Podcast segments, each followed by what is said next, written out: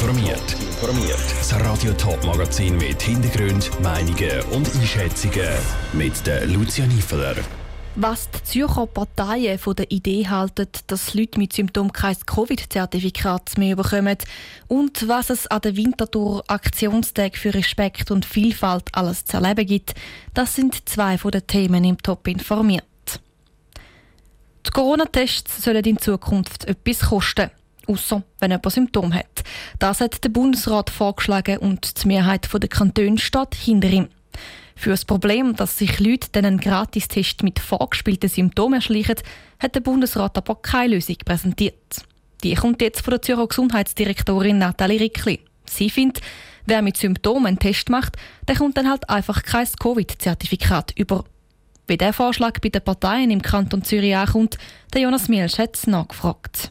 Aber im 1. Oktober sollen Partygänger, Fußballfans und Konzertbesucher Corona-Tests selber zahlen. So will es der Bundesrat.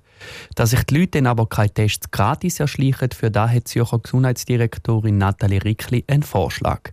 Sie hat im Blick gesagt, dass sie will, dass die Leute mit Symptomen kein Covid-Zertifikat bekommen auch wenn sie negativ getestet werden. Für den Vorschlag hätte Thomas Marthaler, SP Kantonsrat Zürich, Sympathie, weil wir kommen nicht darum herum, dass sich so viel wie möglich impfen lassen. Darum finde ich eigentlich alles, was die Leute motiviert, um sich impfen zu lassen, positiv. Auch wenn das jetzt ein bisschen nach Druck und Status geht. Aber wir müssen da irgendwie zusammenstehen und es müssen sich mehr Leute impfen lassen, damit wir da aus dem Schlamassel rauskommen. Auch die FDP findet den Vorschlag eine gute Lösung.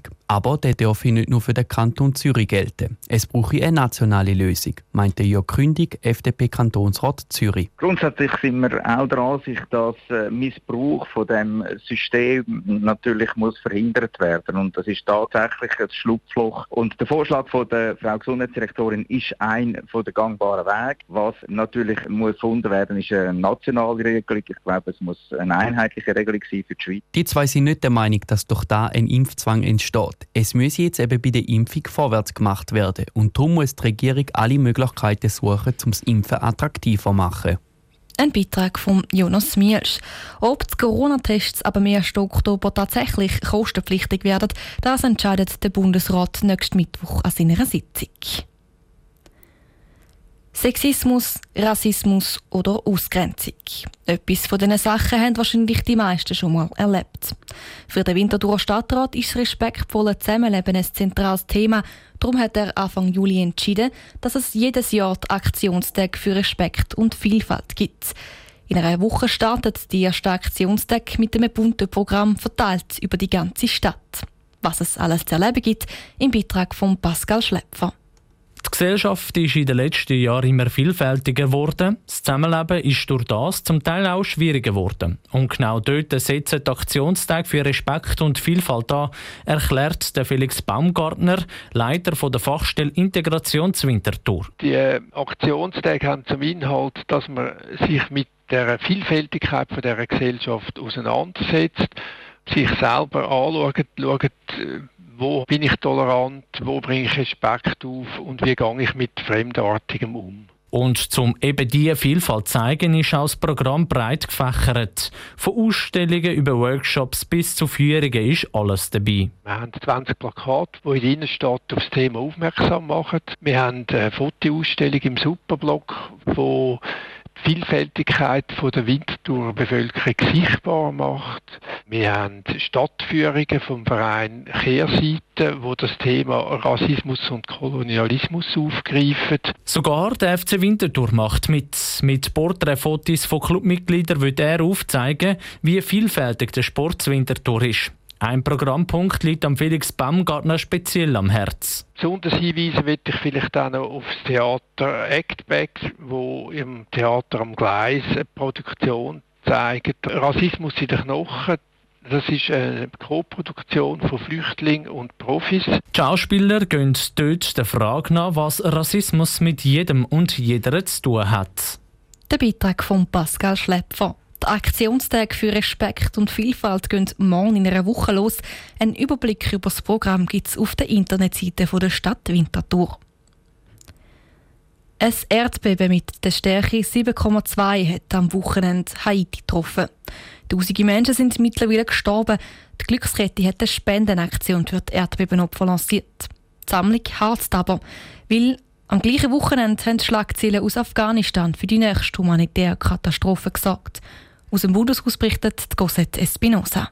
Seit dem letzten Wochenende stehen die Helfer in Haiti im Dauereinsatz. Das Erdbeben mit der Stärke 7,2 hat schon fast 2200 Menschenleben gekostet und bereicht einiges mehr ein Land, wo viele Menschen in bitterer Armut leben, sagt Judith Schuler von Glückskette. Die Situation vor Ort in Haiti ist wirklich katastrophal. Das Land ist schon jahrelang geprägt von wiederholenden Naturkatastrophen, Epidemien, politischer Instabilität.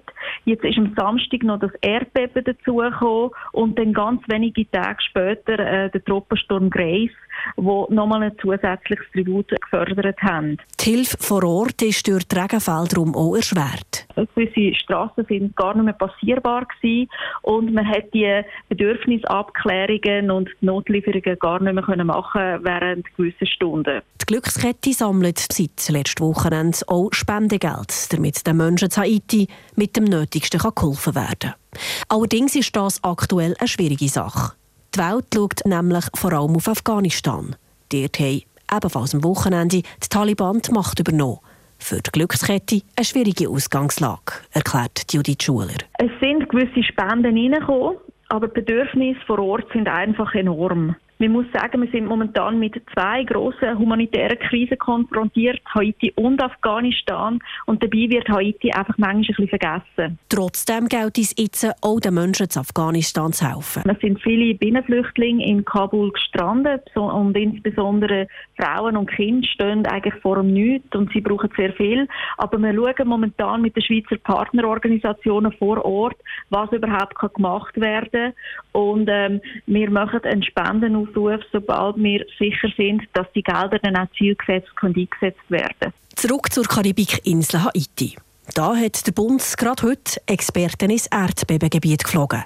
Wie das Aussendepartement mitteilt, handelt es sich dabei um ein sechsköpfiges Team vom Schweizerischen Korps für humanitäre Hilfe, das vor Ort dem haitianischen Zivilschutz soll unter die Arme greifen Top informiert, auch als Podcast. Mehr Informationen gibt es auf toponline.ch.